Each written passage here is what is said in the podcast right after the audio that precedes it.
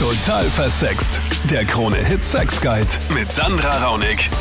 Salü, willkommen im Podcast. Immer Dienstagabend dreht sich alles um Sex auf Krone Hit. Psychotherapeutin Dr. Monika Bogrolli und ich beantworten deine Fragen zum Thema Liebe, Fetische, Fantasien. Diese Woche das Thema Online-Dating ganz stark in der ersten Stunde. Vor allem das Thema, wir haben uns noch nie gesehen und trotzdem sind wir verliebt. Danke für die vielen Stories. Ausgesucht für den Podcast habe ich die Janine. Die Geschichte ist nämlich echt schön. Ich habe meinen jetzigen Freund übers Internet kennengelernt. Ähm, eigentlich aber jetzt nicht über eine Online-Plattform. Wir haben uns in einem Online-Spiel kennengelernt. Ähm, das war gerade bei mir in einer Phase, ich war relativ frisch von meinem Ex-Freund getrennt und habe sowieso eigentlich von mir aus dann gesagt, so nee, momentan Mhm. Bock auf Beziehung und, Mhm. und ja. Und ähm, ich weiß nicht, wir haben uns halt dann irgendwie über das Spiel kennengelernt, haben halt dann immer wieder gespielt und äh, wir waren uns halt vom Schreiben her total sympathisch. Ähm, gesehen haben wir uns eigentlich relativ lange dann nicht und es ging halt dann eigentlich immer so weiter. Ich habe halt dann irgendwie so gemerkt, also wir haben uns auch dann Fotos geschickt und ich habe halt dann von mir aus irgendwie gemerkt, so, oh Gott, Hilfe, ich, ich bin irgendwie verknallt. Und ich bin aber irgendwie so, so ein Mensch, wo ich sage, so, oh, on, oder war damals, wo ich gesagt habe, so Online-Liebe und, und Mhm. das, das kann einfach nicht funktionieren, weil du kennst den Menschen ja gar nicht. Und ich habe halt dann irgendwie rausgefunden, okay, ihm geht's genauso, er ist auch so ein bisschen verknallt und er hat mich dann nach einer Zeit, ich glaube so nach zwei, drei Monaten so ein bisschen so festgenagelt, so hey, ich will dich sehen und Mhm. ich habe dann irgendwann mal nachgegeben und dann gesagt, okay, cool, treffen wir uns. Äh, ich muss nur dazu sagen, er kommt ursprünglich aus München. Mhm. Ich bin halt mit Einstellung hergegangen, gut, wir sind uns zumindest sympathisch, das heißt, das Treffen wird in keiner totalen äh, unsympathischen Konfrontation enden. Ich habe mir gedacht, entweder es wird mehr oder wir bleiben befreundet oder wie auch immer. Mhm. Und er war dann ein Wochenende da da hat es dann irgendwie total gefunkt. also, Okay, aber das Ja, heißt, wenn ich es richtig verstanden habe, ihr habt eigentlich gar kein Foto voneinander am Anfang gesehen, sondern nur diesen Spielcharakter, gell? Wo man dann halt vielleicht Ja, genau. eventuell ähnlich schaut oder sich ähnlich herrichtet und so. Aber ihr habt euch dann echt erst so ganz spät dann eigentlich zum ersten Mal tatsächlich Fotos geschickt und dann hat es gleich voll gefunkt, wie ihr euch dann Genau. halt gesehen Ja, habt. Also ich, bei mir hat schon ein bisschen bei der Stimme und, und einfach vom Reden her, weil ich, ich finde sowieso, dass man schon sehr viel Sympathie wirklich durch, durchs Persönliche, durchs. Reden einfach schon mal aufbauen kann. Und ich fand ihn damals total sympathisch und dann haben wir eben so die, ich, ich war dann eigentlich neugierig und habe dann zu ihm gesagt, hey, schick mal ein Foto und das kam dann und ich habe ihm ein Foto von mir geschickt und äh, mir ist dann auch so rausgerutscht, hey, du bist irgendwie voll mein Typ und Oh. dachte noch, hey, irgendwie, er, er, er gefällt mir, ja. Dann kriegen wir eine Nachricht auf Facebook von der Anna. Sie schreibt, nach der Selbstbefriedigung und dem Orgasmus muss ich immer heftig weinen und bin traurig. Woher kommt das? Es kommt ganz oft vor, dass mir Frauen berichten, im Speziellen sind es Frauen, aber es kann auch bei Männern vorkommen, dass sie, der medizinische Begriff für dieses Phänomen ist, dass sie an einer postkoitalen Dysphorie, also an einer Verstimmung, an einer Stimmungsverschlechterung, an einer inneren Leere und allen möglichen negativen Gefühlen nach dem Koitus, also eigentlich nach dem Orgasmus leiden.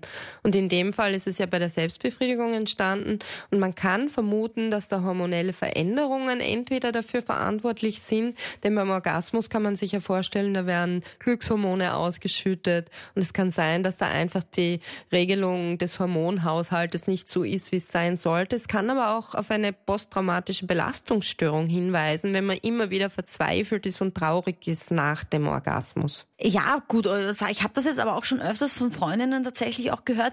Aber warum, also genau, wo ist der Unterschied? Warum ist es bei manchen eben diese Freudentränen? Weil es ist ja oft, wie du sagst, äh, beim Orgasmus gehen so viel Emotionen hoch, das ist alles so intensiv, dass man danach oft sich so denkt, so, boah, jetzt bin ich so überladen von meinen Emotionen, dass ich halt weinen muss. Genau. Das ist dann was anderes. Das sind dann sehr gesunde, nicht unbedingt Freudentränen, aber Tränen, die wie so eine Ventilfunktion haben. Also einfach, dass man Spannung, positive Spannung und Erregung noch abbaut, dass es aus allen Poren quillt und eben auch aus den Tränendrüsen sozusagen, wie so ein Springbrunnen, wie so eine Fontäne. Und dann noch die Renate. Eine echt coole Frau, aber mit ihrer Beziehung ist sie irgendwie in der Zwickmühle. Ich habe im Sommer mh, einen Mann kennengelernt, der mich ja unbedingt äh, haben wollte in dem Sinn und auf meine Frage, ob er verheiratet ist oder Kinder hat oder eine Freundin hat, hat er gesagt, nein, nein, er ist Single.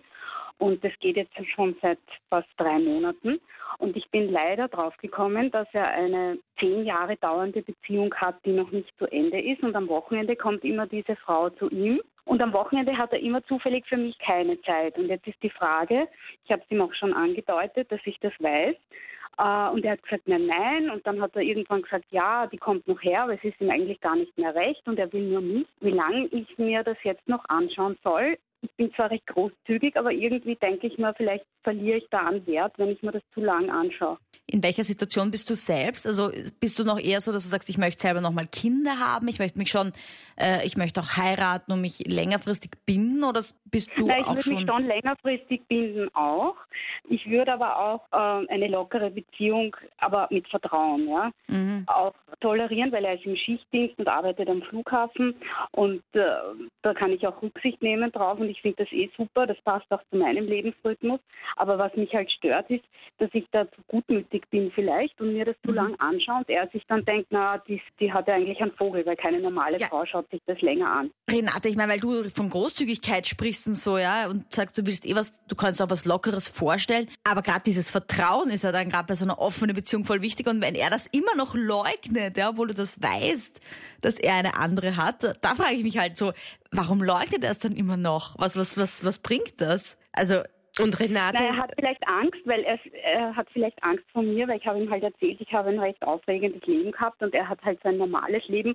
Ob ich nicht irgendwann ihm vielleicht sage, du bist mir vielleicht zu langweilig oder so, dabei suche ich eigentlich eh was Bodenständiges jetzt. aha. gut, Ja. Monika, jetzt die Frage von Renate, wie lange soll sie sich das noch anschauen? Ja, ich wollte mich da gerade schon zwischenschalten, weil ich habe da ein Stichwort von dir bekommen, Renate, nämlich du hast gesagt, äh, Selbstwert, ja, so irgendwie in die Richtung. Genau, ja. Wie lange du das deinem Selbstwert antun kannst. Und dann hast du aber irgendwie gesagt, was soll er über mich denken oder was wird er über mich denken, wenn ich mir das so lange gefallen lasse? Und da würde ich schon mal die Handbremse ziehen und sagen, äh, mach eine Kehrtwendung und schau auf dich. Was er denkt, ist in dem Fall nicht so wichtig, sondern was du empfindest, ist wichtig. Nimm dich selber wieder wahr und ernst und orientier dich nicht an seinem Tun und Handeln. Und offensichtlich ist er ja nicht einmal so viel, dass er mit offenen Karten spielt. Weil es ist ja was Ja. anderes, wirklich vereinbarterweise einvernehmlich eine offene Beziehung zu haben, ja. Man kann das ja bereden, aber offensichtlich hat er das ja verabsäumt bis jetzt und du spekulierst da herum, beziehungsweise hast auch schon Beweise gefunden. Habe ich rausgehört? Eben. Ja. ja, und er ist nicht manns genug, dass er da einfach sagt, ja, so ist es, ich habe eine Parallelbeziehung und das ist noch nicht ganz aus, sondern er lässt sozusagen, so empfinde ich das, wenn ich das höre, ein bisschen die Puppen tanzen. Und willst du so eine Puppe sein? Also ich würde dir raten, um deines Selbstwertes willen, würde ich ihn konfrontieren. Danke fürs Anrufen und Schreiben. Nächsten Dienstag geht's weiter. Da beantworten wir wieder deine Fragen von 22 Uhr bis Mitternacht zum Thema Sex und Beziehung. Klick auch mal rein auf YouTube, da gibt's Videos zum Thema Aufklärung. Ich freue mich über dein Abo.